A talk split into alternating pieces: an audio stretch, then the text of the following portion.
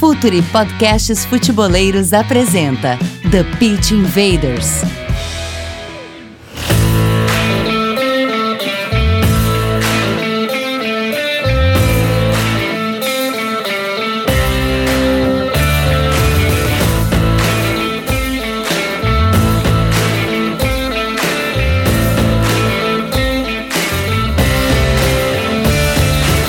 Olá, futeboleiros! Olá, futeboleiras!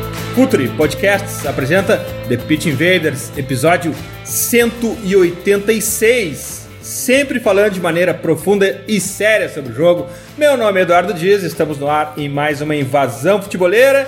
Esse episódio chega até vocês com a força da Coach ID, o software para treinadores e clubes de excelência.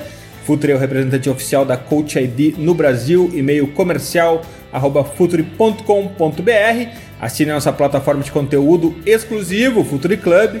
Acesse apoia.se barra Futuri, conteúdo, comunidade e relacionamento. E Futuri Pro, o departamento de análise de mercado do Futuri, Scouting, Performance e Inteligência aplicada ao jogo. Futuri Pro, seu clube ganha mais jogos e gasta menos dinheiro e ainda vende por mais. Como nossos clientes já estão comprovando, estamos na Série A do Brasileirão, o que é uma honra pra gente. E para começar a nossa conexão, Myron Rodrigues, o nosso Chief Scout aqui do análise de mercado do Futuri Pro, tirei ele do trabalho para trazer ele para cá, porque o tema é importante também. Ah, não, eu gosto de, como costumo dizer nas conversas, eu gosto de guerra grande, né? Então, vim aqui pra falar com um dos melhores do Brasil, tô feliz. E não, não chegou a me tirar do trabalho, os jogos do... foram todos de manhã hoje, vi tudo hoje cedo, então tranquilo, tamo aqui, cara, tamo rendendo bem o trabalho, tá andando, a base de dados crescendo, trocando muita informação, muita experiência com gente já do mercado, vim falar com um cara que tá aí, desde que, desde que o mundo é mundo, vamos, vamos aprender um pouco mais aí, pegar o caderninho.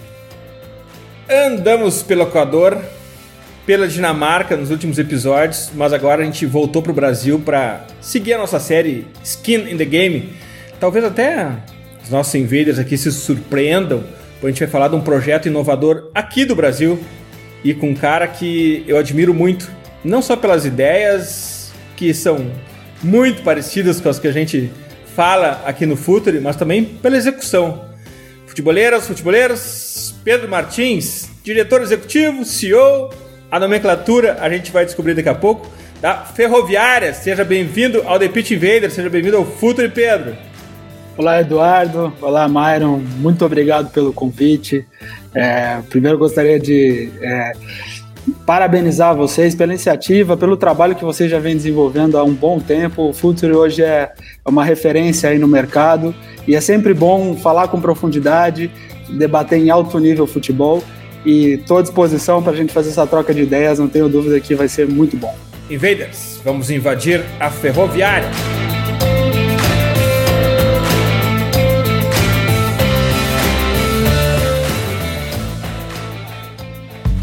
Está no ar o The Pitch Invaders, podcast semanal do projeto Futuri. Cultura, análise e informação, com a profundidade que o futeboleiro merece.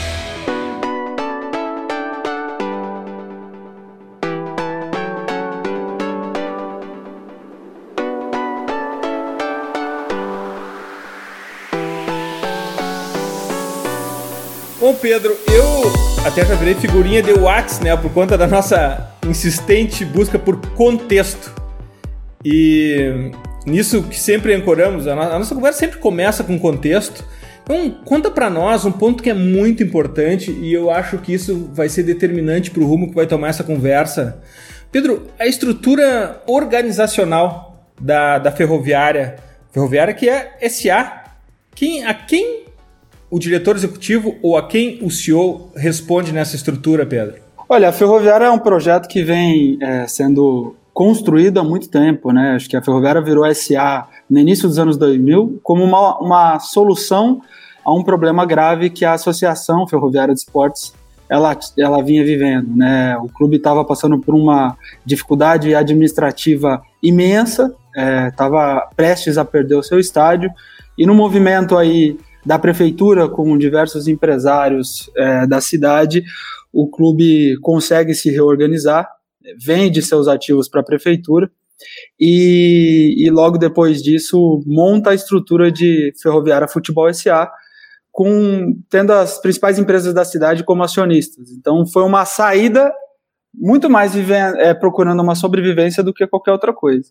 E ao longo dos anos o clube foi é, aportando aí novos entrantes, entrar, é, chegaram novas pessoas, chegaram novos investidores, é, até um formato que em 2015, é, que aí tem muito a ver com a minha entrada dentro da estrutura de funcionamento do clube, é, a gente fecha uma parceria com o Atlético Paranaense, a gente, eu falo porque eu estava do lado de lá, estava no Atlético Paranaense, o clube buscava um clube, um projeto do interior de São Paulo, e, e aí a, Atlético Paranaense, através dessa parceria, começa a se aproximar muito e modificar a concepção do departamento de futebol da Ferroviária, né? E essa mudança ela tem um efeito imediato, coisa que normalmente a gente não espera que aconteça, né? O clube em 2015 já sobe da Série A2 do Campeonato Paulista para a Série A1 do Campeonato Paulista, muito por algumas intervenções através de empréstimo de atleta e do modelo de escolha de treinadores que a Ferroviária vinha com uma, uma linha e, e a gente conseguiu modificar um pouco. Então, a partir daí, a Ferroviária começa a ter uma estrutura de funcionamento um pouco diferente, porque o Atlético Paranaense tem vira um player muito importante no, no, no processo decisório do clube. Né? É, isso se consolidou em 2016, foi quando eu venho para o clube para e aí de maneira física, né? Em 2015 eu ficava ainda entre idas e vindas. Em 2016 o presidente do Atlético Paranaense, Mário Celso Petralha, pede para eu vir de maneira definitiva para que o clube que estava 19 anos fora da, da elite não caísse novamente. Então aí eu venho dentro dessa função de diretor executivo, como funcionário do Atlético Paranaense naquele momento ainda, para construir o novo projeto desportivo da Ferroviária. Né? Acho que a, o modelo de, de associativo, de é, estrutura jurídica estava pronto, mas faltava dar esse passo para que pudesse acontecer uma consolidação de um modelo de gestão. E aí foi quando a Ferroviária, em 2016, disputa um Paulistão com 11 jogadores emprestados pelo Atlético Paranaense, uma comissão técnica toda que havia sido chefiada pelo Sérgio, o português, né, o Sérgio Vieira, e, e, o clube consegue se manter na elite do Campeonato Paulista, mesmo com uma queda de seis clubes naquele ano. Foi o ano em que a Federação Paulista resolve diminuir o número de participantes. Então aí, até para a gente começar um pouco a história, é aí que começa um pouco o projeto da Ferroviária, o projeto de é, consolidação de uma ideia é, e da implementação de, de uma nova forma de fazer. Né? Até então, havia ainda muita dúvida sobre o caminho desportivo que a Ferroviária é, teria que levar. E eu acho que ao longo da, da, da conversa aí eu posso ir explicando a evolução de 2016 para frente, que eu acho que foi quando a Ferroviária se consolida aí como um projeto desportivo e começa de fato a obter destaque não só no cenário regional, mas também em alguns momentos aí no cenário nacional. Semana retrasada a gente conversou com o Luiz Rogério do, do Independente Del Vale, que foi uma uma conversa. Ele falava sobre pilares uh, do, da, do Del Valle. Uh, te perguntar também sobre pilares na ferroviária, porque a gente sabe que o Atlético tem o jogo CAP, que é uma ideia inovadora, uma ideia muito fora fora do, do padrão brasileiro, porque eu costumo dizer que a cada demissão de treinador, o futebol brasileiro, o futebol, o futebol do clube sofre um reset. A gente, a gente precisa ter a cabeça muito boa para lembrar de todos os modelos de jogos de, por exemplo, um time do Inter eh, dos últimos cinco anos. Eu quero saber qual que é a ideia de jogo da Ferroviária qual é os pilares de jogo, porque eu sei que você tem uma integração de base profissional muito boa, mas eu quero saber se a ideia do, da base se joga igual profissional ou sofre algumas adaptações de treinador para treinador. Olha, Maron, é, como a gente começa a reestruturar as categorias de formação do clube em 2016, é, fica muito mais fácil a gente criar uma, uma concepção é, meio que do zero, né? Assim, em 2016 a Ferroviária ela estava sem categoria de base. É, ela disputava apenas o sub-20 com, com algumas é, variações. Então a equipe existia para disputar a competição e depois deixava de existir. Então, o projeto de consolidação das categorias de formação, e aí é importante ressaltar a presença de, de pessoas que partiram dessa, dessa construção, Roberto Braga, que estava até agora no, no Bahia, o Milton Costa, que hoje é, é o coordenador das formações do clube, o PC de Oliveira, é, a gente trouxe o PC de Oliveira para ser o coordenador metodológico.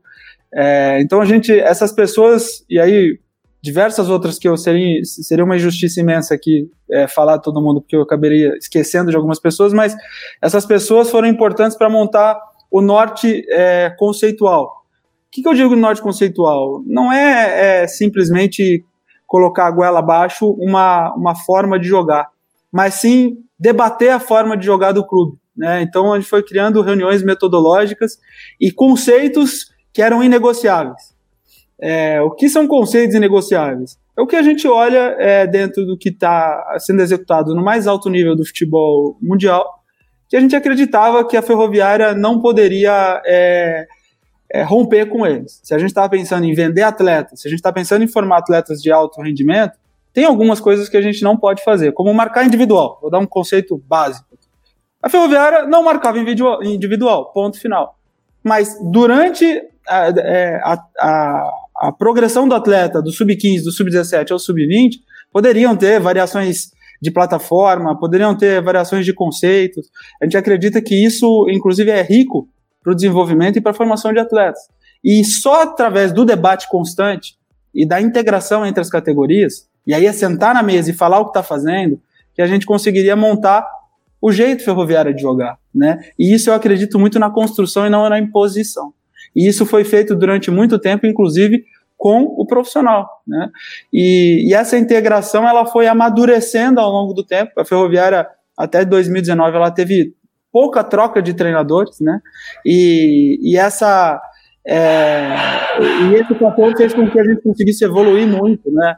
Desde o passando de PC de Oliveira, ele sai, é, depois vem o Vinícius Munhoz, que também ficou um período considerável dentro do clube. Essas pessoas participaram demais dessa integração conceitual. E aí vale também trazer essa nossa é, relação com o futebol feminino, que é uma característica é, histórica né, a ferroviária, hoje a gente até fala que o feminino ele tem muito mais sucesso do que a equipe masculina do, do clube, e sempre houve muito essa integração também conceitual com o futebol feminino, sempre levando em consideração as particularidades, as peculiaridades de cada categoria. Não dá para a gente chegar e impor algo para um sub-15, né, que, algo que está sendo feito no profissional para o sub-15. Então, essa foi a, o diferencial da ferroviária, e eu acredito em amadurecimento através do tempo. Então, em 2016 se inicia um projeto, que eu acredito que atingiu seu ápice em 2019, é, sempre através da construção coletiva. Eu acho que o maior diferencial da ferroviária foi a construção coletiva e colocar todo mundo na mesa para falar sobre futebol, para falar sobre as práticas e como evoluir dentro de uma ideia num conceito de clube. Pedro, a gente ainda vai falar muito sobre ferroviária, mas eu quero falar sobre o profissional, o CEO, o diretor executivo. Pedro, qual é teu background? Qual é a tua formação? como que tu chegou até a ferroviária, aonde que tu começou a trabalhar, aonde que tu escolheu o futebol, como que o Pedro chegou a CEO da ferroviária? Eduardo, eu sou formado em administração de empresas, mas é, eu falo que eu escolhi o futebol antes de escolher a, a, a minha graduação. Eu sempre fui um apaixonado por futebol, é, brinco que um, um, um atleta frustrado e que por não conseguir ser atleta, fui me especializar e fui procurar conhecimento é, dentro de outras áreas. Eu tive a facilidade de, de conseguir um relacionamento é, muito cedo com o Atlético Paranaense, então eu escolho fazer minha, minha faculdade lá em função do Atlético. Né? Então, é, eu, desde o momento em que eu começo minha graduação, começa a minha relação com o Atlético Paranaense. Eu fui o estagiário de todas as áreas lá. Eu brinco que eu passei mesmo por todas as áreas. Eu fui é, atendimento do sócio Furacão, é, eu passei pela cozinha do CT, eu passei pelo almoxarifado, eu passei por todas as áreas ali do departamento de marketing, que foi uma área que eu acabei me estabilizando. Então, é, fui amadurecendo, crescendo como pessoa e como profissional dentro do clube e sou eternamente grato a todas as pessoas e principalmente ao Mário Celso Petralha por ter aberto essa porta. E isso fez com que eu conhecesse o clube por dentro e conhecesse a sua essência, né? É, eu termino minha primeira passagem no Atlético Paranaense como inteligência de mercado na área comercial. Então a minha busca era por patrocinadores, por potenciais patrocinadores para o clube, para as diversas plataformas de mídia que, que o Atlético Paranaense já tinha naquela época saio por uma necessidade, por uma vontade de, de querer aprender mais. é, recebo uma oportunidade no Olé Brasil, não sei se vocês lembram, é um clube que existia em Ribeirão Preto, é, que foi comprado por um grupo de empresários. Tem uma passagem curta lá, são apenas sete meses, mas foi um aprendizado muito legal sobre como funcionava um clube que tinha sido comprado, com um pensamento muito grande. Eles eram, o grupo era dono do Votorati, era o primeiro clube do Fernando Diniz, inclusive, e, e, e o Olé Brasil ele era meio que a holding. Então foi um projeto muito legal, mas também acabo interrompendo porque eu vou para a Inglaterra para entender melhor o futebol, primeiro para estudar inglês, aperfeiçoar meu inglês, é, mas sempre com o objetivo de fazer o, o MBA que existe na, na Universidade de Liverpool, né, o Football Industries. É, antes de ir para o Football Industries, eu consegui um estágio no Queen's Park Rangers, em Londres.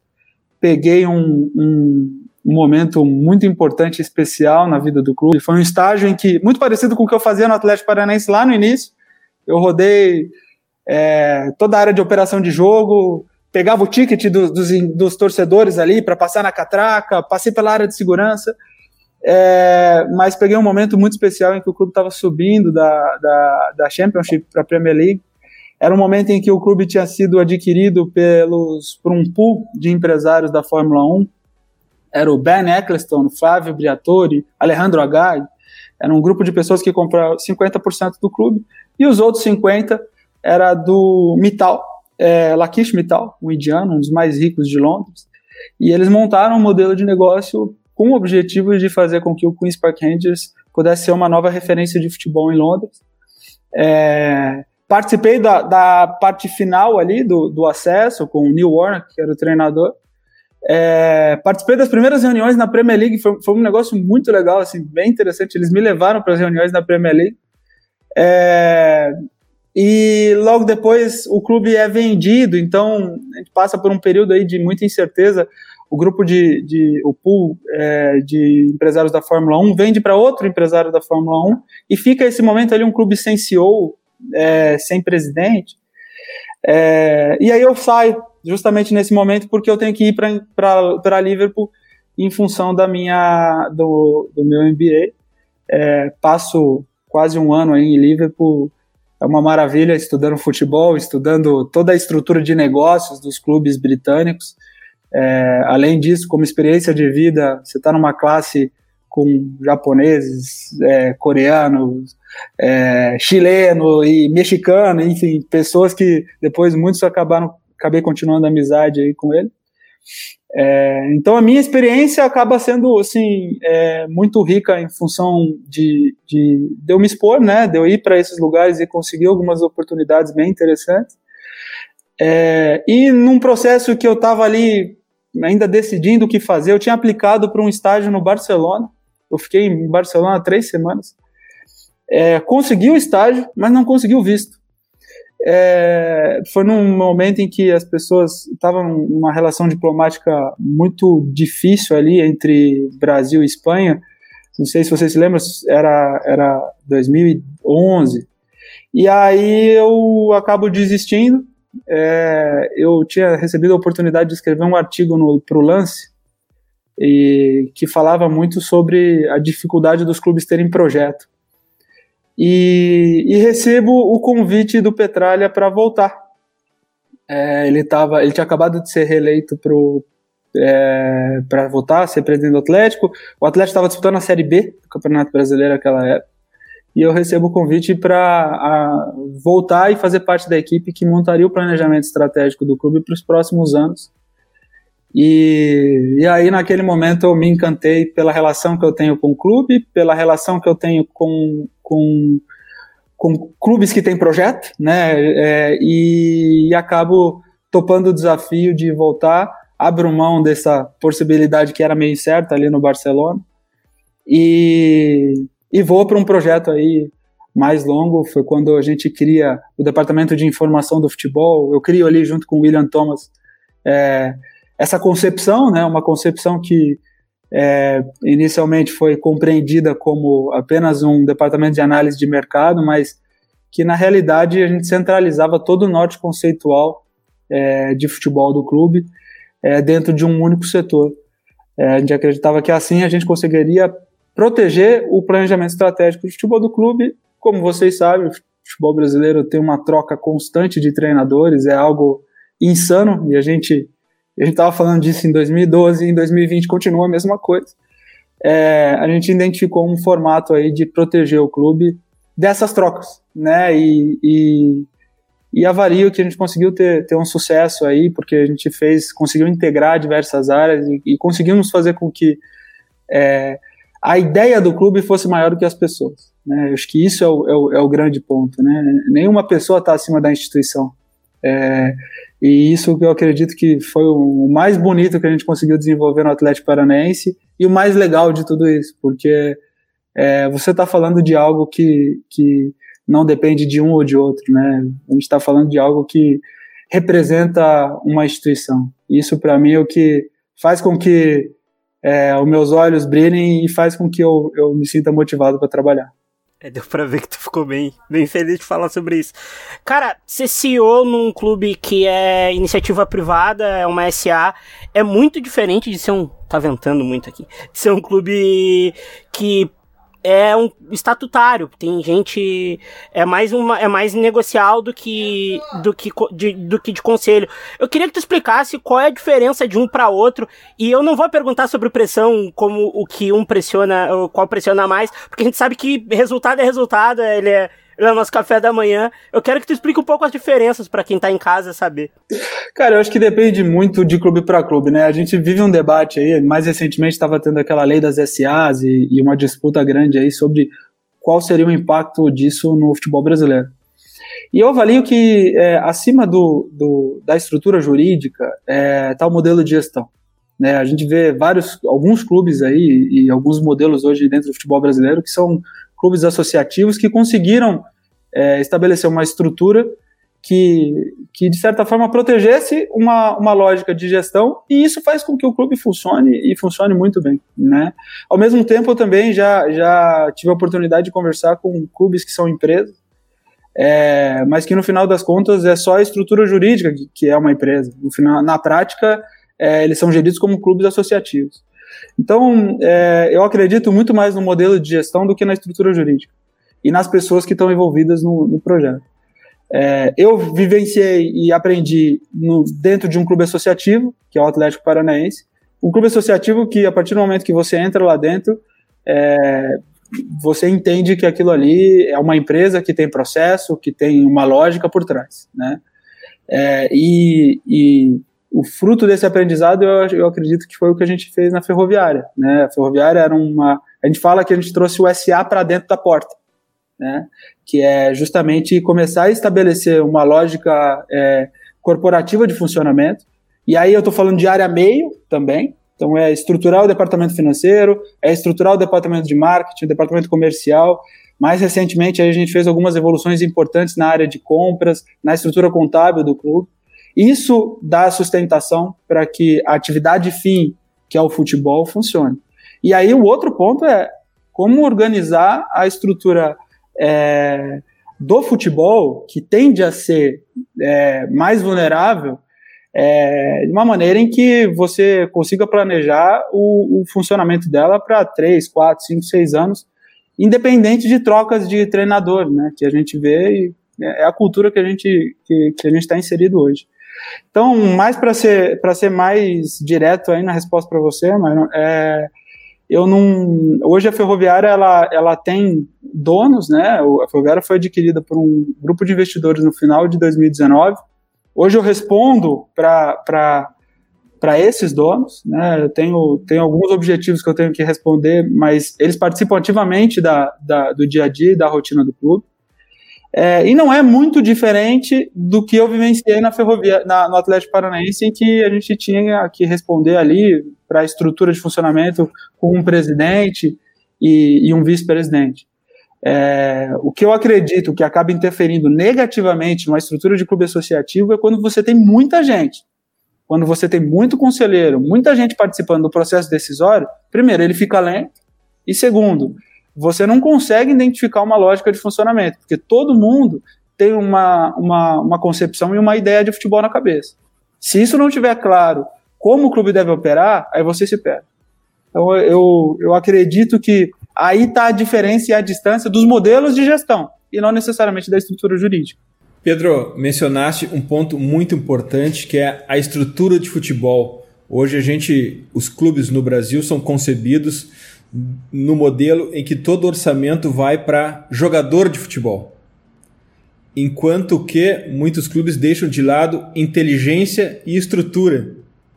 É, com, qual é a, o teu pensamento sobre isso, é, de estrutura e inteligência de mercado para potencializar jogadores? É, se estrutura também dá pontos no final do campeonato? Como que a Ferroviária, como que tu, Pedro, pensam sobre a estrutura do departamento? Cara, assim, é, eu acho que tudo depende do ambiente que você está inserido, né? Eu comecei a construir um, e contar para vocês um pouco a história do que foi a Ferroviária é, ao longo desses anos. E é, eu peço demissão do Atlético Paranaense em 2016 é, muito em função de, uma, de, de um desafio profissional, né? De, de identificar se seria possível montar dentro da Ferroviária uma lógica diferente do que a gente encontra hoje no futebol brasileiro. É, durante 2017, 18 e 19, a Ferroviária ela monta uma estrutura extremamente enxuta, é, justamente porque ela não tinha recurso externo. A Ferroviária vivia com seus próprios, seu próprio recurso, o que era patrocínio de, de empresas locais e a renda e o dinheiro proveniente do Paulistão, principalmente da venda dos direitos de TV.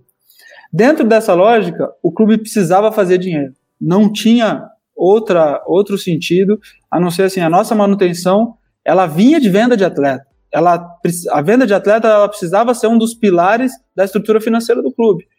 Eu sei que quando a gente vai olhar aí os melhores modelos, as melhores práticas, esses clubes, inclusive, na estrutura contábil deles, eles nem colocam a venda de atleta como uma, uma, uma receita é, recorrente de, é, para a gestão do clube. Na verdade, você está é, perdendo um ativo quando você faz uma análise mais fria disso.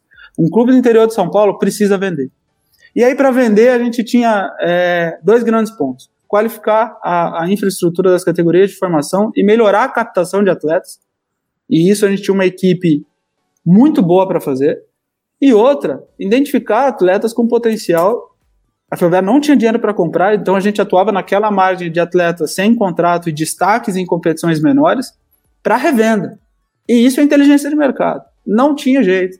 Se a gente fosse para o Paulistão com uma equipe velha demais, a gente sabia que a gente não ia negociar nenhum atleta, pode ter certeza que a gente ia ter dificuldade para fechar a conta. Então a Ferroviária foi identificando um modelo de negócio em que ela tinha que vender jogador através da sua estrutura de negócio. Uma é exposição de jovens atletas no Paulistão, e segundo, utilizar a Copa Paulista, depois a gente foi disputar a Série D, mas utilizar a Copa Paulista como laboratório de prospecção de jovens, de jovens talentos. E a gente conseguiu fazer isso conquistando o resultado esportivo, que era o mais interessante. O clube foi em 2016 para a final da Copa Paulista, em 2017 foi campeão, e em 2018 foi para a final da Copa Paulista novamente. Então, em três anos, é, com essa lógica de prospecção de jovens talentos, o clube conseguiu o resultado esportivo. É, isso foi o mais legal, e atuando numa margem aí de jogadores de 23, 24 anos, que hoje estão dando resultado é, financeiro para o clube, e aí é fácil a gente falar de Tadeu, Felipe Ferreira, agora o Igor Meritão que está no Paraná, e se a gente for listar aí, todos os jogadores que foram aparecendo durante esse período fizeram com que a Ferroviária se, se sustentasse é, através de, desse pilar financeiro. Então, sendo até mais direto, eu identifico a inteligência de mercado como um diferencial, principalmente, e vocês sabem bem disso, porque é mal feita no Brasil. Hoje é uma área que ainda é subutilizada e, eu acredito que tem uma margem gigantesca, gigantesca para que a gente consiga profissionalizar, evoluir e conquistar resultados de verdade através dessa lógica. Né? Esse é o pensamento que eu tenho, mas essa é a Ferroviária até 2019 né, 2020 ela vem com um investimento diferente, com mais pessoas envolvidas, é, com mais interesses envolvidos e com uma necessidade de acesso imediato, né, de Série D para Série C. Então, hoje, se você for olhar o elenco da Ferroviária que disputa a Série D, é, ele não tem nada de, de prospecção para revenda, é desempenho puro. Né? Então, por isso que eu divido um pouco o projeto até 2019 e 2020, como tem novos entrantes né, na estrutura de funcionamento do clube, a gente está é, procurando encontrar uma nova lógica de funcionamento e uma lógica que também seja produtiva para que o aporte financeiro desses investidores é, não se torne algo insustentável, né? Porque eu acredito que somente assim o projeto do clube vai funcionar. E como um clube de série D no Brasil, inovador, com ideias de série A, do topo, uh, jogadores que vocês estão formando, como Medina, o Joninha, o Felipe Estrela, que já, que já foi para a Europa. Existem, existem jogadores que não dá para formar direto na ferroviária. A gente sabe um jogador do nível, por exemplo, do Estrela, para tu formar desde muito cedo, ou ele tem que pegar na cidade, ou tem que pegar em algum projeto. Eu quero saber como é a observação desses projetos de perto ali da cidade, porque a gente sabe que a densidade demográfica ali de São Paulo é muito grande, tem muita, é, tem muita população, tem criança, criança e adolescente jogando futebol por tudo que é lado, e também tem uh, o número de jogadores da, da, da, região do interior de São Paulo que chegam na Série A. Eu quero saber como é a observação da Ferroviária desde esse momento que tu pega a criança muito cedo e vai traçando o caminho até ali o sub-17, sub-20, que é quando começa a ser mais competitivo e visado financeiramente até. Então, um ponto interessante, cara, é que assim, é, sempre quando a gente vai falar captação de jovens atletas, é, existe uma necessidade de olhar muito longe, né? Não, precisamos ter captadores e observadores no Nordeste, temos que ter captadores no Rio Grande do Sul, enfim, querer abrir os braços, né? E, e através de estudos e de análise que nós fizemos, o, o, principal é você entender o teu terreno. Se você não entender o, o, quintal da tua casa, me desculpa, você não vai ter sucesso estabelecendo uma, uma política de captação na Bahia. Então, o primeiro ponto que a Ferroviária faz é assim, em 2017, a gente procura abraçar todos os projetos de Araraquara e região. É, e parar de perder jogador aqui no nosso quintal, porque a gente perdia muito jogador aqui tinha muito jogador da cidade e da região que acabava indo para os principais centros. Então, para o São Paulo, para o Corinthians, para o Palmeiras. Então, peraí, vamos, vamos primeiro cuidar da nossa casa. E a gente começou a aproximar a relação com esses centros formadores. É, a partir do momento em que a gente estabilizou e a gente conseguiu ter é, um mapeamento de todos esses centros é, formadores e, e essa política de visita constante, de relacionamento constante com eles, para justamente identificar os principais talentos desde os 9, 10 anos de idade, é, para, através de monitoramento, a gente identificar quando esse menino puder vir para a ferroviária, ele está mapeado. A partir do momento que isso funcionou, a gente começa a abrir os braços um pouco mais. Hoje, a ferroviária ela tem uma estrutura e uma capacidade de investimento muito maior nessa área. Então, hoje é o Marcelo Teixeira, que estava no Fluminense, ele é o responsável pela direção de base da Ferroviária e a gente tem um desenvolvimento de, de muito mais amplo através dos nossos captadores. Né? É, e isso te dá um pouco mais de possibilidade para abrir os braços e analisar projetos e possibilidades, e inclusive fechar parcerias de exclusividade com alguns projetos um pouco mais distantes, mas sempre olhando assim, vamos tomar conta de São Paulo primeiro. Né? E aí a Ferroviária, eu acredito que foi a partir daí que ela conseguiu identificar esses talentos. Isso é um trabalho constante, não acontece do dia para a noite. E aí a gente vai identificando o Gustavo Medina, vai, vai identificando o Joninha, o Ian Lucas, jogadores que estão hoje aí batendo no time profissional é, e que a gente tem um orgulho imenso, porque é, a gente fala, né, o projeto foi criado em 2017 e agora a gente está começando a ver esses meninos 2001, 2002, 2003 batendo no time de cima. Esse é, o, é, é fruto de processo, não tem milagre. Né? Esses meninos começaram lá atrás, dentro do clube, foram expostos ao processo de desenvolvimento e hoje a gente consegue colocar uma chancela de que esses jogadores foram formados pela Ferroviária. Né? Mas é, é, não é fácil, não é simples, principalmente quando você fala de uma marca que está em desenvolvimento. É difícil você disputar com os principais clubes do Brasil hoje, porque gente fala que demanda muita saliva, muita argumentação para você conseguir justificar para esses atletas que a Ferroviária é um projeto em que vai encurtar o caminho dele para a equipe principal, e aí sim ele vai bater no altíssimo nível ali na frente, né? Porque ao mesmo tempo que você vai para uma grande marca, é muito mais difícil, é muito mais complicado, o nível de competitividade é maior. Para você fazer uma transição para um clube de Série A hoje, com o nível de pressão que existe, não é simples, né? Não é fácil. A gente está vendo aí como muitos clubes brasileiros estão sofrendo. Então, o projeto da Ferroviária está tentando se colocar nesse meio e aí precisa ter um esforço considerável, principalmente da nossa parte aí no futebol profissional, que é vender para os treinadores, para as pessoas que estão envolvidas no dia a dia, que aquele atleta ali ele é projeto do clube e que tá tudo bem se no início ali, com dois, três, quatro jogos, ele não rendeu o que ele rendeu lá atrás. Faz parte do processo de desenvolvimento do ser humano, né? Pedro, um assunto que sempre está na mesa aqui no futuro é analytics. E tu tem o DNA atlético, então se torna mais do que obrigatório ainda esse tema aqui. Qual o uso do Analytics na ferroviária? Isso já é uma realidade, está sendo implementado. Aonde a ferroviária está com Analytics, Pedro? Então, Eduardo, assim, a gente teve que fazer uma, uma reorganização geral no departamento de, de análise do clube, né? Então, em 2019, 2020, final de 19, início de 2020, houve uma reestruturação plena até para que a gente pudesse crescer, né? Então, a gente melhorou e qualificou o nosso departamento de análise de mercado e o departamento de análise de desempenho também, né? A gente procurou é, ampliar a, a estrutura de funcionamento até para que a gente conseguisse controlar mais variáveis do jogo. Hoje a gente já fez algumas, alguns testes e algumas tentativas. É, estaria mentindo para dizer que o clube está maduro o suficiente para de fato implementar nas nossas rotinas. Hoje não funciona.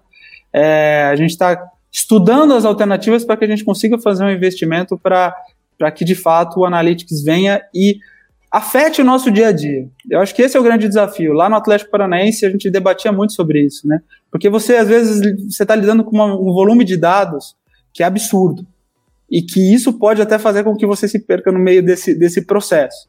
Então é, é eu acredito que aí exige uma, uma, uma, um nível de maturidade e de conhecimento do, da tua operação e dos dados que você está lidando para que de fato você consiga ser assertivo e eficiente na utilização, por exemplo, de um dado para contratar um atleta ou para qualificar o teu modelo de jogo, né? É, eu fico muito preocupado em ter muita informação, o departamento está tratando aquela informação, mas isso não chega de forma eficiente ou de uma maneira simples o suficiente para o atleta, que é a ponta final, né?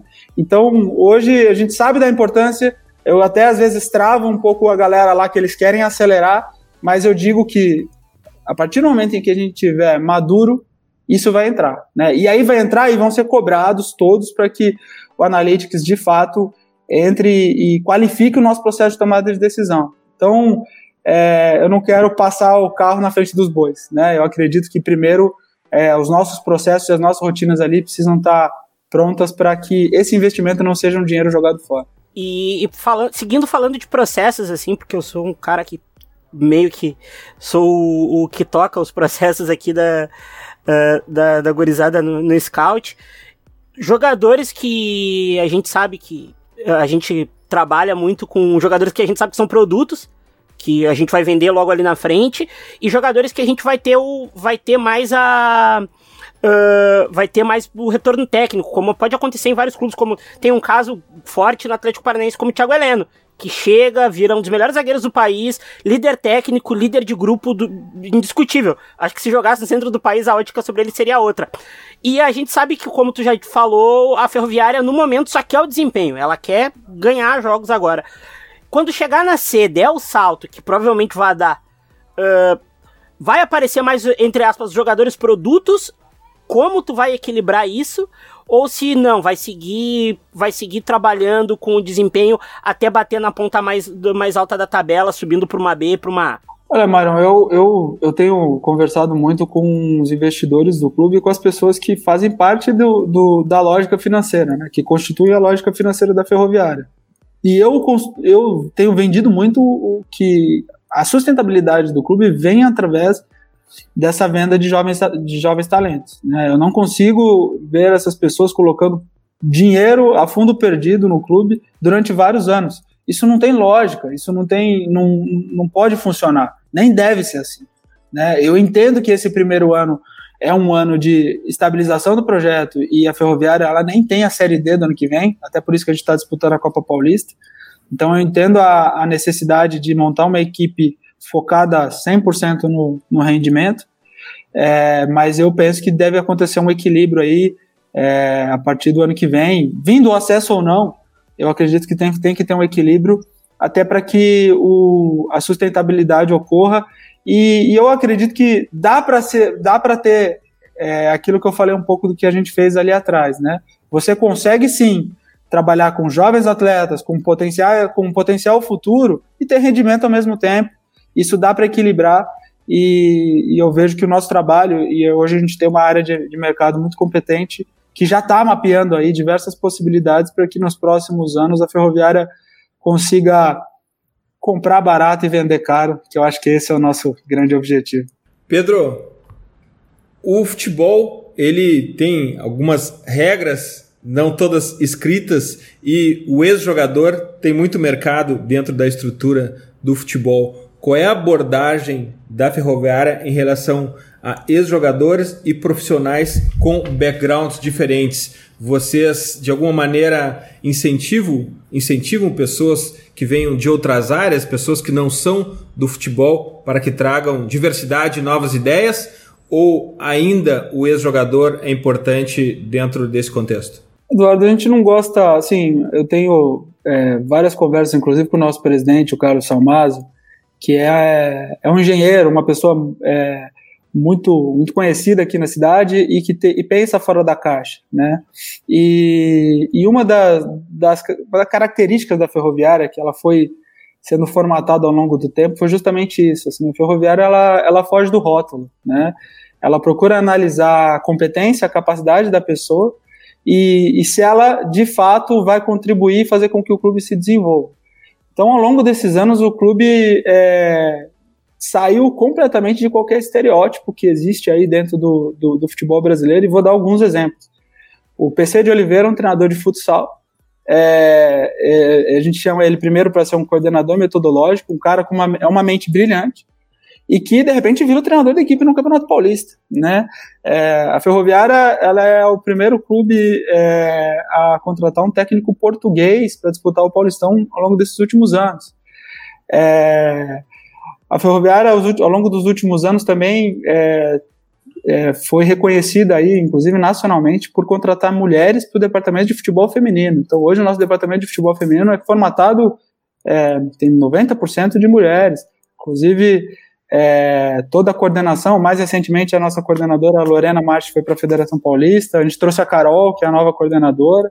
Então, assim, é um clube que procura analisar a competência acima de tudo e, e sair de rótulos. Isso não quer dizer que o ex-atleta não esteja inserido dentro da rotina do clube, né? É, e tivemos vários bons exemplos aí dentro da Ferroviária. O Rock Júnior foi diretor de futebol da Ferroviária.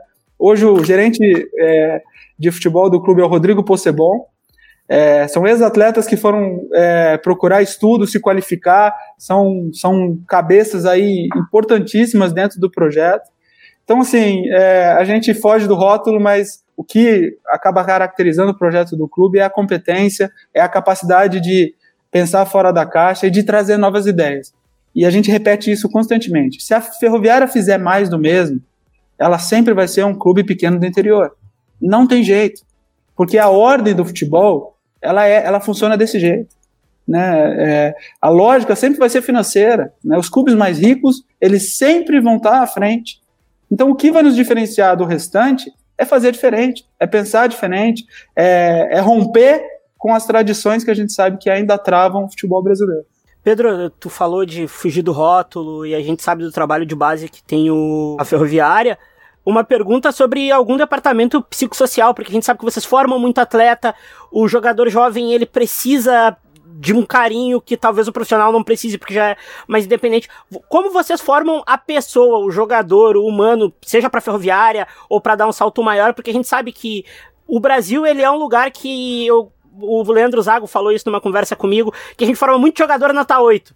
A gente podia formar o 10, mas a gente forma nota 8 vai formando oito, oito, porque falta um pouquinho, falta um pouquinho mais de tato, um pouquinho mais de, de melhoria como pessoa. Eu quero saber como a Ferroviária cuida da, da, pessoa, não do atleta, cuida da pessoa de fato. Olha, Mário, essa pergunta é, é, muito interessante. E o Leandro Zago, que foi treinador da Ferroviária lá atrás, né, é, eu, eu, concordo com ele. Eu acredito que os clubes ainda pecam nesse processo é, de desenvolvimento do ser humano. É, Principalmente porque, inclusive na base, né, a gente vê uma lógica extremamente imediatista, né, até clubes aí grandes, em que a lógica é trocar, né, o, o, a captação ela traz novos atletas você nem está ainda dentro do processo de desenvolvimento, já troca de novo, já começa um novo ciclo de desenvolvimento de jogadores. Então hoje na Ferroviária a gente procura romper um pouco com isso. É, a gente tem um trabalho que é sensacional, que é da Anne, Anne Kopanax. É, hoje ela é a chefe do, do Departamento de Desenvolvimento Humano da Ferroviária.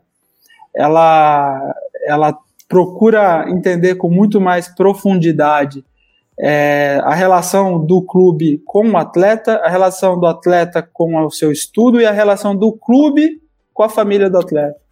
É, eu penso que esse departamento que hoje, esse ano foi muito mais estruturado, a gente deu uma equipe de trabalho para ela, é, ele, é, ele é fundamental, ele é essencial e na minha visão é, poderia ser ainda maior dentro do clube, porque a partir do momento que você começa a identificar os problemas, identificar o que está acontecendo, meu, é, é, não tem fim. E, e aí a gente começa a ver a, a importância da ferroviária como, como é, formadora de fato e como alguém que pode mudar a vida desses meninos, né? É, eu, eu, vejo que é, a partir do momento que você assume essa responsabilidade, você não pode mais olhar para trás. Aí você tem que se aprofundar, você tem que de fato contribuir com o progresso e com a evolução do ser humano é, a gente procura sair é, dentro dessa área completamente da caixa, de, a gente pensa fora da caixa a todo momento e fazer com que, mesmo com um, um recurso mais escasso, através de parcerias aí com, com os entes da prefeitura, com toda a, a área de suporte social da prefeitura, as famílias desses atletas estejam sendo bem atendidas e a gente está falando de um ano de pandemia, um ano em que diversas famílias aí tiveram dificuldades de, de é, financeiras graves, inclusive dificuldades de saúde. E aí eu tenho que agradecer muito a, a relação que a Anne desenvolveu com a cidade, com, com os principais pilares aí de desenvolvimento da cidade, para que a gente pudesse fornecer cesta básica, para que a gente pudesse oferecer apoio psicológico, para que a gente pudesse oferecer, é, inclusive em alguns casos, uma estrutura de saúde melhor para familiares que pegaram o Covid. É, porque eles não têm onde, é, é, eles não têm outra estrutura de suporte. é o clube, né? E, e, e não dá para a gente achar que o menino vai render, que ele vai conseguir progredir como atleta, se ele não tiver um mínimo de, de, de apoio e suporte por trás. É, e aí a ferroviária ela tem que assumir esse papel e vejo que dentro da relação que a gente conseguiu desenvolver com a cidade, pô, a gente consegue fazer algo muito grande, muito grande perto do que os clubes do nosso tamanho estão fazendo. Pedro, a Ferroviária é uma SA. No fim do dia, tem que ter um retorno financeiro até para sustentabilidade. Não que os clubes associativos não tenham, mas como SA, isso talvez seja mais importante ainda. E dentro dessa questão empresarial toda, o que a empresa fatura é, é diretamente relacionada com a indústria que ela está inserida.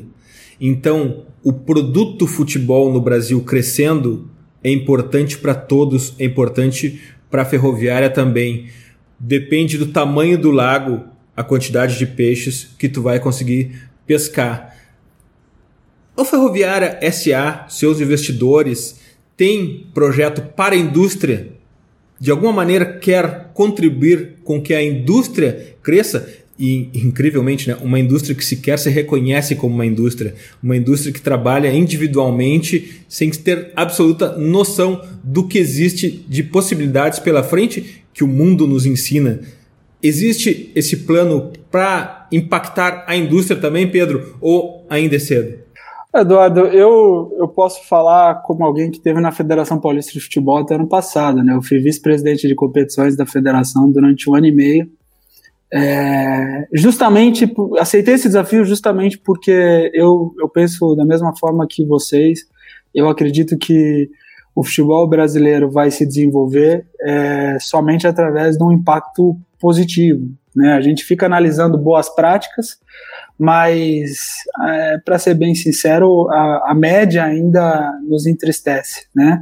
E, e na Federação Paulista deu para entender o tamanho do desafio. Eu, eu sou é, sou uma pessoa que elogio demais o trabalho que o presidente Reinaldo, que o Mauro Silva e toda a equipe de trabalho está fazendo lá, justamente porque eles procuram analisar o todo e ver como influenciar positivamente e melhorar a gestão dos clubes. Né?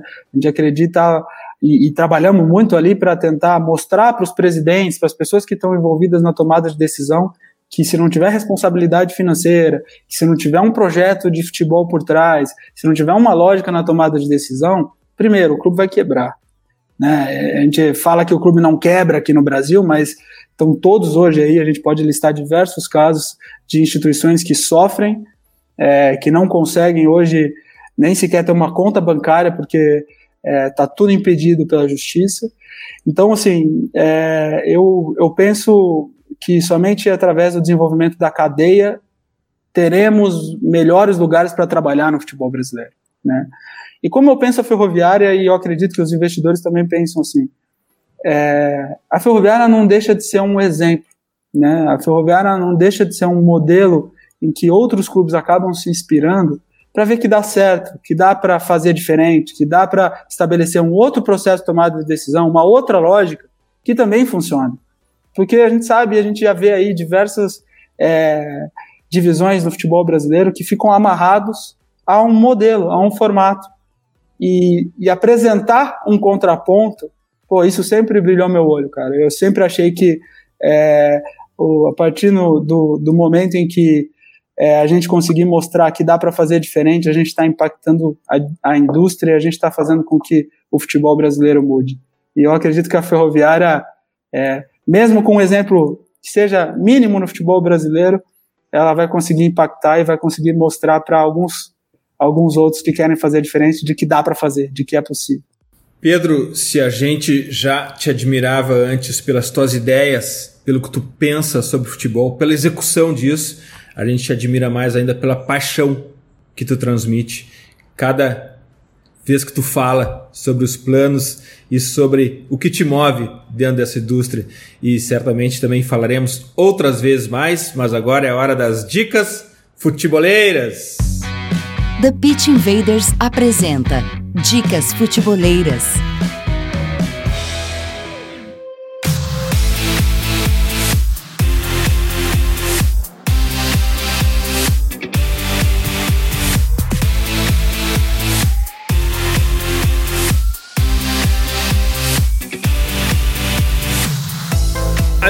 Dica futeboleira dessa semana, que já foi dica para os assinantes Gold do Futuri Club, que recebe a newsletter Drive todo sábado, é um artigo do The New York Times sobre os motivos da redução do número de jogadores argentinos na elite europeia.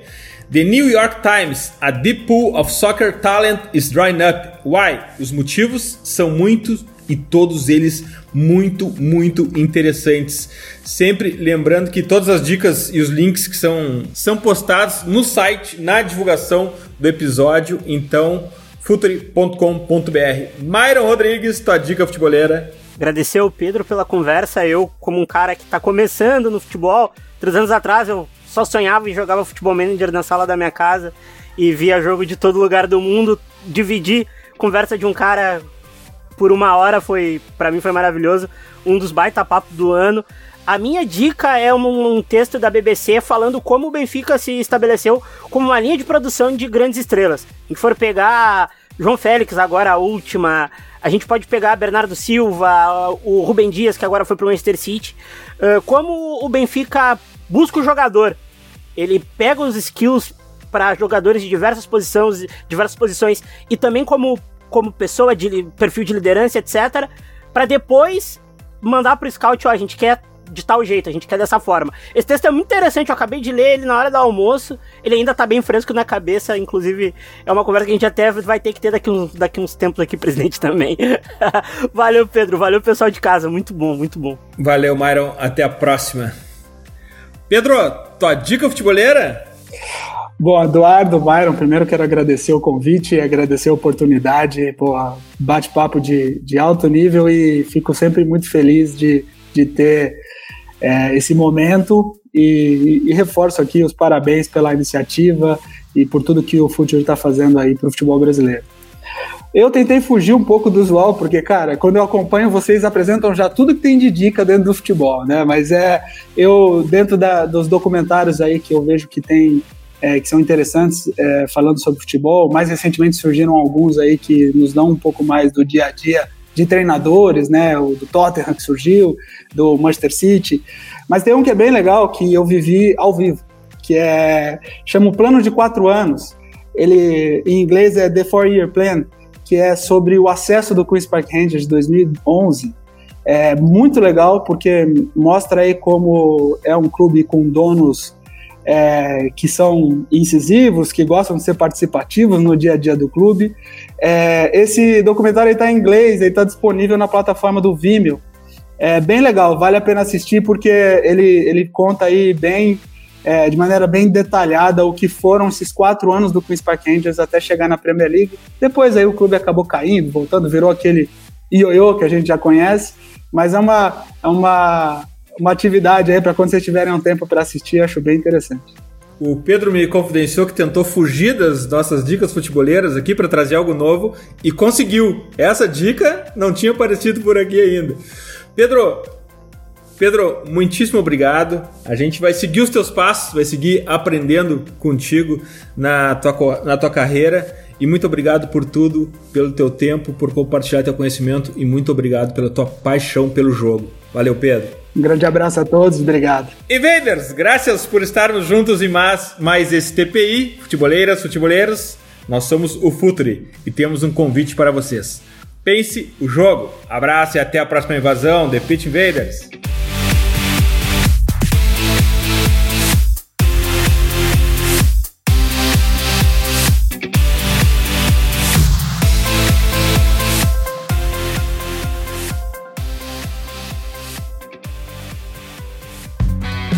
Projeto Futuri apresentou The Pitch Invaders. Acesse www.futuri.com.br. Pense o jogo.